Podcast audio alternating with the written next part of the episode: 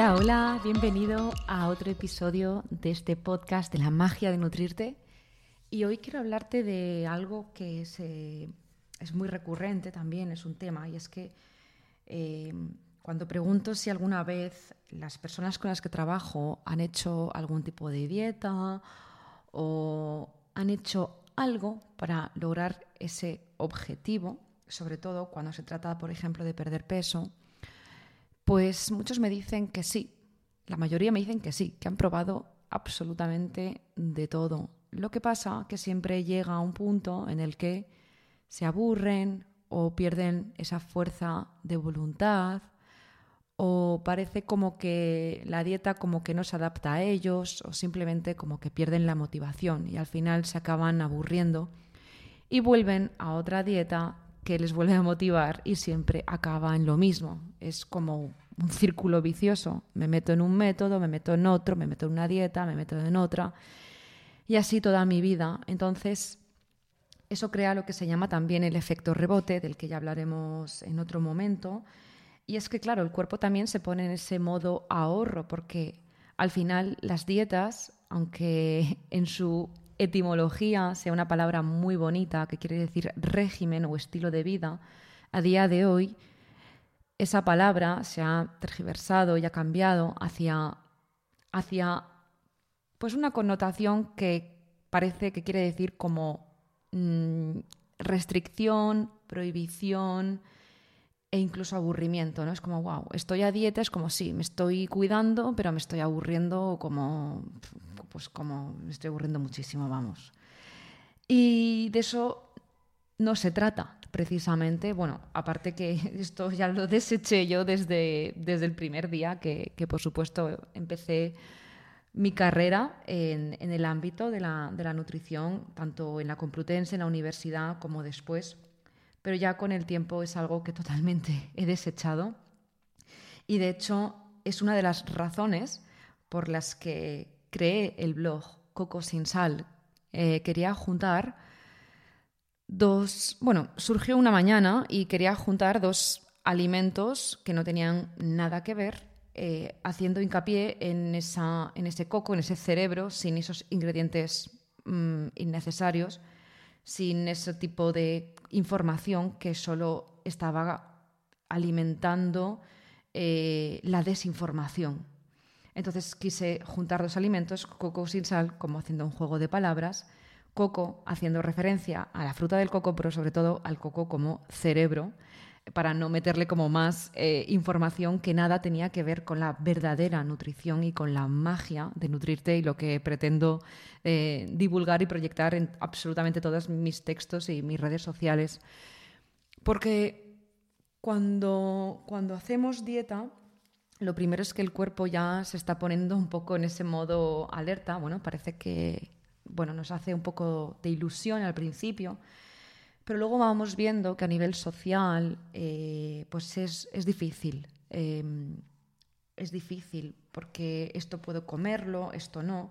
Otra cosa es que estemos en un momento en el que estamos en un momento quizás como más de sanación de nuestra fisiología humana, de nuestro sistema digestivo. Em, estoy hablando, por ejemplo, de un sobrecrecimiento bacteriano, por ejemplo, de un SIBO diagnosticado en el que es cierto que hay ciertos tipos de dietas, ciertos tipos de alimentos que nos pueden venir eh, peor y mejor para, para bajar y disminuir esa sintomatología. Y esto es muy importante también tenerlo en cuenta. Pero luego hay que tener en cuenta el cómo también nos afectan muchísimo nuestras emociones. Además esto lo, cuento porque ha sido un, caso que he tenido eh, muy cercano y reciente de, una clienta eh, con este sobrecrecimiento bacteriano y, bueno, ella pensaba que la patata le sentaba mal y les producía muchos gases. Y entonces cuando la tomaba en casa, la patata no tenía ningún efecto sobre los gases y sobre su hinchazón. En cambio, cuando la tomaba en el trabajo, sí tenía ese, ese impacto y influía en su hinchazón y se sentía como la tripita más, más redondita inflamada.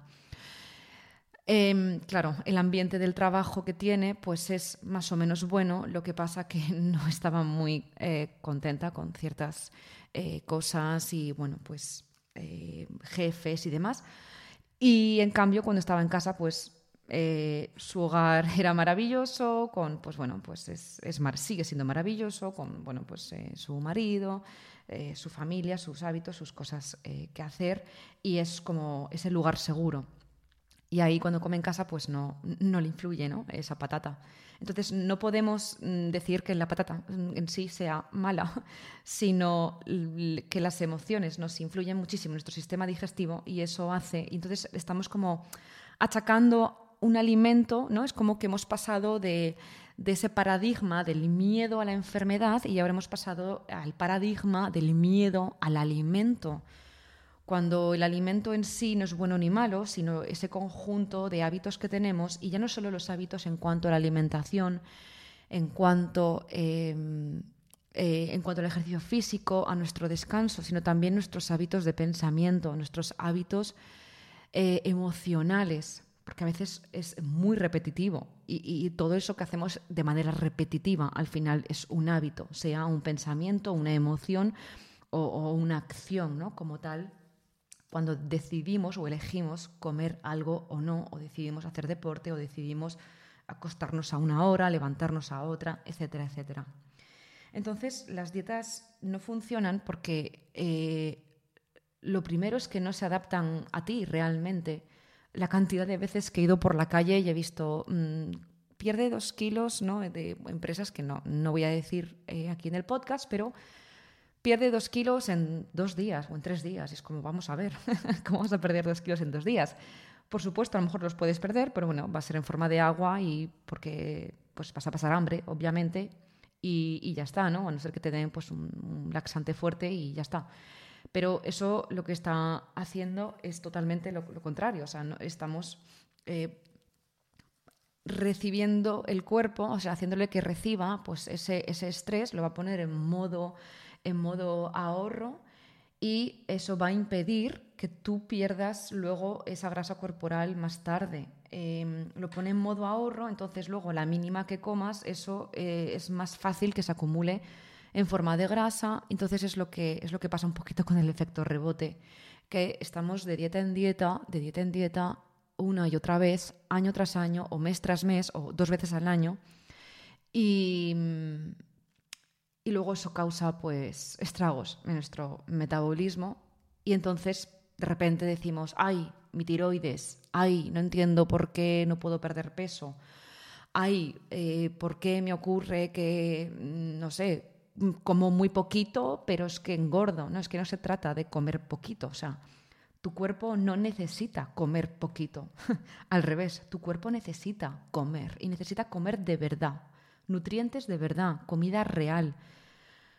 Cuanto, si tú estás sometiendo al cuerpo a ese estrés que supone el, el cada vez comer menos, vas a hacer totalmente ese efecto contrario que decía antes. Estás estás perdiendo, por supuesto, masa muscular y al final esa masa, esa masa, muscular es, nuestra, es como nuestro seguro de vida, porque cuanta mayor masa muscular tengamos, eh, más años de funcionalidad, por así decir, vamos a tener a lo largo de los años. Em, de hecho, se ha hecho vamos, muchísimos estudios con esto y es que es la realidad. No podemos matar a nuestro cuerpo de hambre y nuestro ser de hambre necesitamos comer, necesitamos comer bien. No se trata de comer menos, se trata de comer mejor. Y cuando comemos mejor, el cuerpo no es tonto, porque el cuerpo recibe esos nutrientes. Y cuando el cuerpo recibe esos nutrientes, pues no le va a suponer luego que tú vayas a tener hambre. No, porque como recibe esos nutrientes, pues estás saciado. Y al final eso eh, lo va a notar ¿no? en las hormonas de la saciedad y, las hormonas también del hambre. Y, eso va a repercutir de manera súper positiva también en tu, en tu estado hormonal y en tu estado también anímico. Entonces, por favor, no te vuelvas a poner a dieta. Empieza a comer bien, empieza a aprender a comer.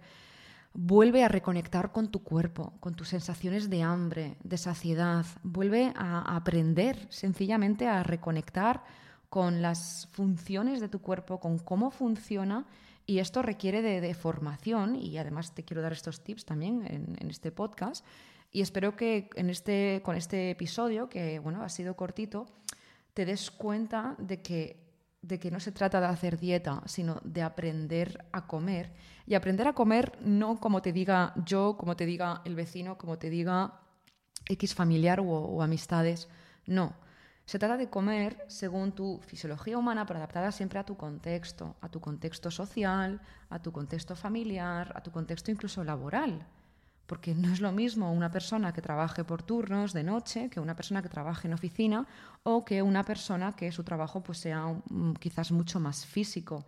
Y al final también lo que tenemos en casa o lo que coma nuestra familia o si tenemos alguna patología, intolerancia, pues eso va a influir mucho también en nuestra forma de comer. Entonces se trata de formarnos bien, de reaprender y de reconectar con nuestras sensaciones, con nuestro cuerpo y sobre todo aplicar un poco de sentido común, que parece que es el menos común de los sentidos, pero esto es súper importante que lo tengas en cuenta. Que no se trata de hacer dieta, sino de reaprender a comer. Y, para que no sea aburrido, para que no sea aburrido, eh, requieres también de ese apoyo, de esas incluso pues recetas o combinaciones o bueno pues maneras eh, de, comer, de nutrirte, ¿no? Formas esa, esa variedad que, va a hacer que tú no te aburras y que mientras eh, veas la magia que hay detrás de todo eso, ¿no? Cuando tú no te aburres, cuando tú disfrutas, cuando tú lo, pues, lo gozas también comiendo, tanto fuera de casa como dentro de casa, al final tu cuerpo se lo va a recibir, se va a relajar y en ese relax también el cuerpo mm, le ayuda muchísimo a que tú eh, seas capaz de perder grasa de manera más rápida y de manera mucho más eficiente. Eh, acuérdate que el cuerpo en una situación de estrés pues no es para no funciona de manera eficiente o sea va a lo que va y ya está.